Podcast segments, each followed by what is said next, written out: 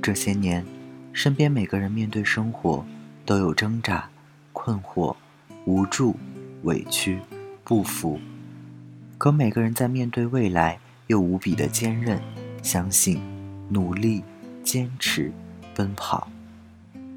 进入一群人当中，会有对比、失落、自卑、迷失，可抽身而出的时候，也能明确的告诉自己要的是什么。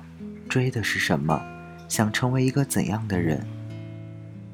我不怕我偶尔会难过，因为我很清楚，道路还很长。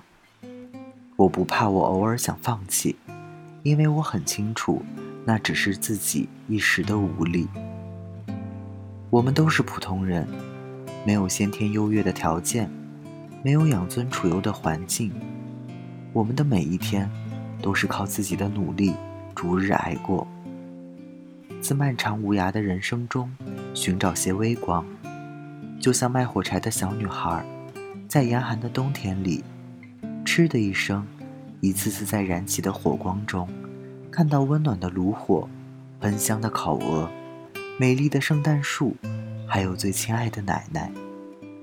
这未尝不是接近卑微的幸福的一种方式。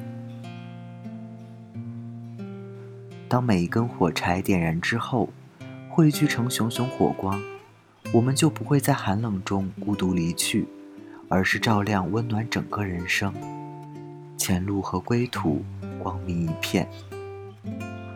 当一个人需要光亮的时候，他是积极的；当一个人找到光亮的时候，他是无畏的；当一个人追逐光亮的时候，他是可敬的。